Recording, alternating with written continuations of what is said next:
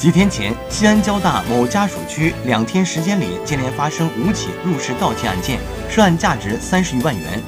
警方经过数日缜密侦查，发现作案毛贼竟然是同一个人，并从监控中捕捉到了嫌疑人清晰的体貌特征。经过三十多个小时的蹲守，在一单元房内将犯罪嫌疑人袁某抓获，当场查获各类来路不明的黄金饰品六十九件，银色及白金饰品四十九件，手表十九块，照相机三台，现金十五万余元。